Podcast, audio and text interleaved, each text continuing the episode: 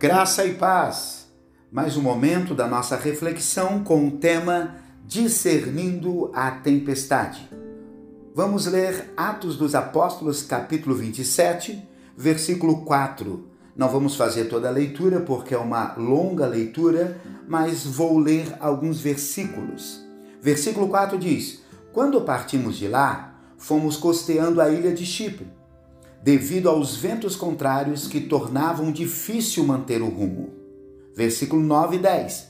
Havíamos perdido muito tempo. As condições climáticas estavam se tornando perigosas para a navegação, pois se aproximava o fim do outono e Paulo tratou esta questão com os oficiais do navio. Disse ele: Senhores, se prosseguimos, vejo que teremos problemas adiante haverá grande prejuízo para o navio e para a carga, e perigo para a nossa vida. No versículo 14 e 15 ele diz: Mas o tempo mudou de repente, e um vento com força de furacão, chamado Nordeste, soprou sobre a ilha e nos empurrou para o mar aberto. Como os marinheiros não conseguiam manobrar o navio para ficar de frente para o vento, desistiram e deixaram que fosse levado pela tempestade. O versículo 21 a 24 diz: Fazia tempo que ninguém comia. Por fim, Paulo reuniu a tripulação e disse: Os senhores deveriam ter me dado ouvidos no princípio e não ter deixado bons portos.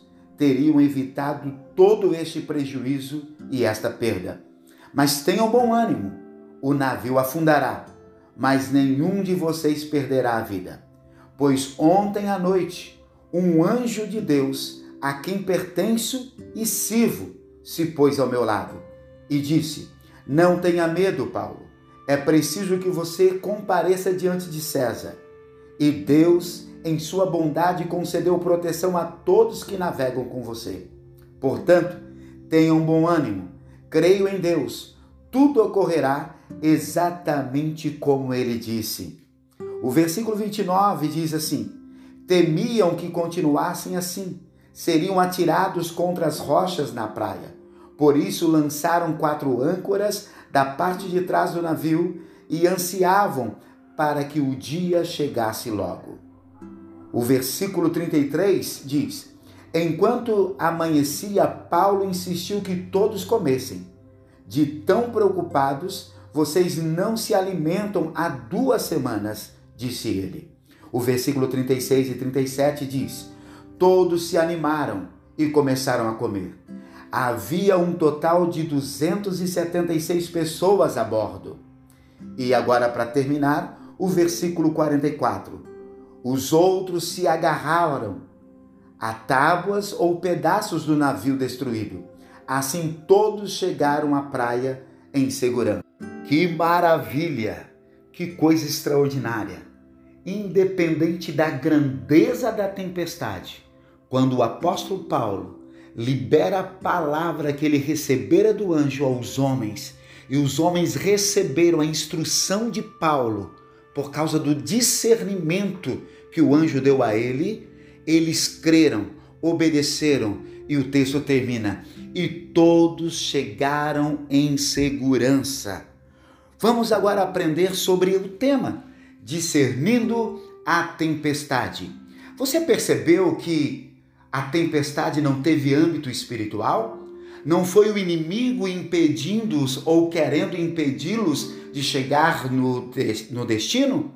E nem fora Deus que levantara a tempestade para corrigir alguém? Não. Não, essa tempestade não vem de âmbito espiritual. São essa tempestade é a tempestade da fúria da natureza. E Paulo percebeu isso. Paulo estava lá em bons portos, junto com todos, e diz: Nós estamos no fim do outono. As nuvens estão tensas, os ventos estão fortes. É melhor ficarmos aqui do que prosseguirmos em viagem. Isso é discernimento. Ele discerniu, ele teve a compreensão com clareza e ele vai e fala aos oficiais. Mas os oficiais o ignoraram. quantas perdas que foram desnecessárias, quantos medos eles tiveram que Deus já estava usando o Paulo, o apóstolo Paulo, de uma maneira natural, pela sua capacidade de observar as coisas. Paulo discerniu que o momento não era para prosseguir, não de maneira espiritual, mas de maneira inteligente, observando as estações, observando o clima. O próprio clima mostrava que o momento não era para viajar, mas os homens ignoraram Paulo. Você já se perguntou por que temos a tendência de ignorar algumas coisas? Olha, nossas decisões, as nossas ações e principalmente as nossas reações, elas são consequências das experiências mais profundas e marcantes do nosso passado. De maneira consciente ou inconsciente, nós tomamos no dia de hoje decisões, nós reagimos a situações sem percebermos a partir das experiências mais profundas e marcantes do nosso passado. E é exatamente esse comportamento que impede de nós discernirmos, de nós ouvirmos a sabedoria, de nós ouvirmos conselho, de nós aprendermos com o óbvio. Então nós precisamos estar atentos que as nossas ações, as nossas reações e principalmente as nossas reações, elas são resultados das experiências mais profundas do nosso passado. O comandante logo disse: Não, quem é Paulo? Não, ó, vamos conversar aqui. Conversou com o dono da embarcação, conversou com uns homens cheios de experiências, e a partir das experiências deles, eles disseram: Vamos prosseguir a viagem. O interessante é que o texto mostra que logo que eles saíram de bons portos, um vento como um furacão veio e levou eles para o alto mar ou para o mar aberto.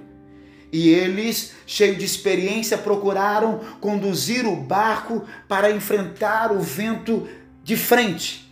Mas o vento dominou eles e eles permitiram ficar à deriva perceberam que não tinham capacidade, que não tinham força, que a experiência agora não era mais suficiente e eles ficaram ali totalmente à deriva e os dias foram passando.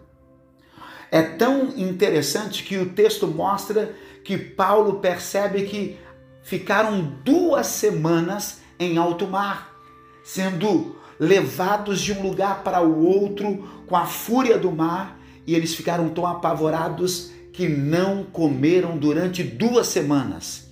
Mas Deus, que é poderoso, enviou um anjo e esse anjo falou com o apóstolo Paulo e diz: Não tenha medo, Paulo. Olha que Deus extraordinário.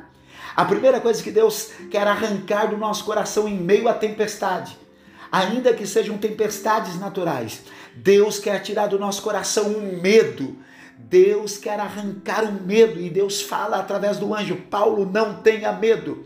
E Deus mostra o propósito.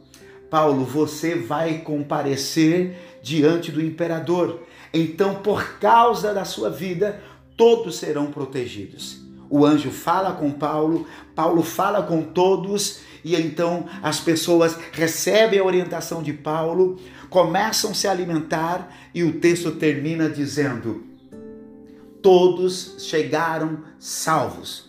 Perdeu-se a carga, perdeu-se a, a, a, o navio, quebrou-se tudo, mas o que o anjo falou a Paulo aconteceu.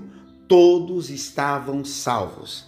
Mas para nós terminarmos sobre esse tema, discernindo a tempestade, você percebe que principalmente essa tempestade natural, eles poderiam ter sido guardados se eles tivessem recebido a orientação de uma pessoa que teve o discernimento natural, eles teriam ficado em bons portos, bons portos, eles teriam ficado ali, não teriam seguido a viagem Eles teriam ter passado por frio, mas eles não teriam perdido a embarcação, não teriam perdido a carga, não teriam sofrido, não teriam corrido o risco de morte.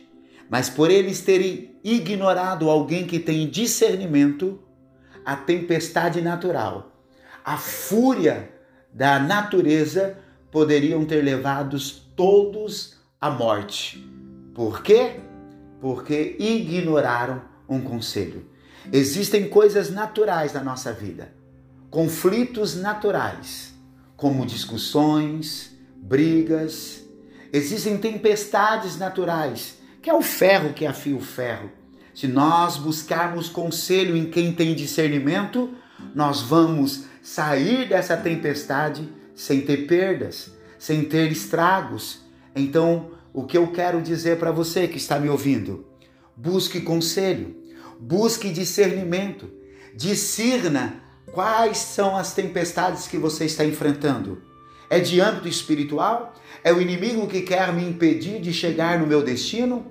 É a minha desobediência que o próprio Deus provocou uma tempestade? Ou porque eu não recebi conselho nas lutas e dificuldades do dia a dia? Porque quando eu não recebo conselho, quando eu não recebo discernimento nas lutas do dia a dia, também vou ter perdas terríveis, perdas desnecessárias. Existem dores e perdas que nós vamos ter elas por nós ignorarmos conselho de quem tem discernimento. Que Deus te abençoe e que você busque discernimento na tempestade que você está enfrentando e que você esteja aberto a ouvir conselho de quem tem discernimento. Deus abençoe.